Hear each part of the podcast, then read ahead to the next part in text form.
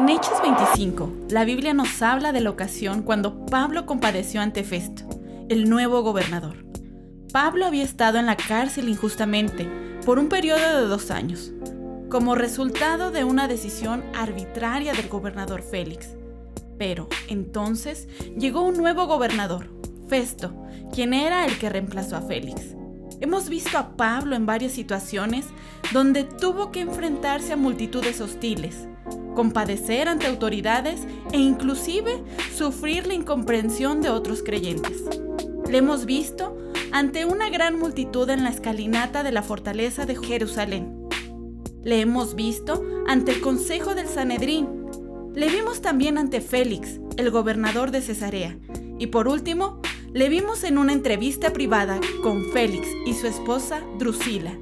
El apóstol Pablo tuvo que compadecer ante todos estos gobernantes y creo que en muchos casos esto fue una experiencia bastante tediosa para Pablo experiencias que pusieron a prueba su paciencia. Sin embargo, Pablo se alegró con cada oportunidad que le fue concedida para testificar del Señor Jesucristo.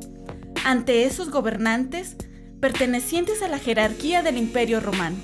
Cada vez que Pablo compareció ante ellos, se presentó y les contó lo que Jesús había hecho por él, y lo hizo con gran convicción y entusiasmo. En Hechos 25, a partir del versículo 30, Pablo dice, porque si algún agravio o cosa alguna digna de muerte he hecho, no rehuso a morir.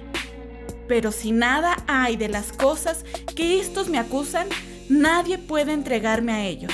A César apelo. Permíteme hacerte una pregunta personal. ¿Qué ha hecho el Señor por ti?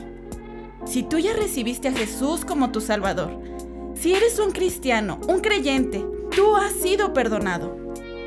Has iniciado una relación con Dios y has recibido la vida eterna. Pero considerando tu vida en esta tierra, mientras Él nos llame a su presencia, tú como hijo de Dios, ¿estás viviendo una vida de auténtica calidad espiritual? ¿Una vida en constante transformación para bendición de todos aquellos que te rodean?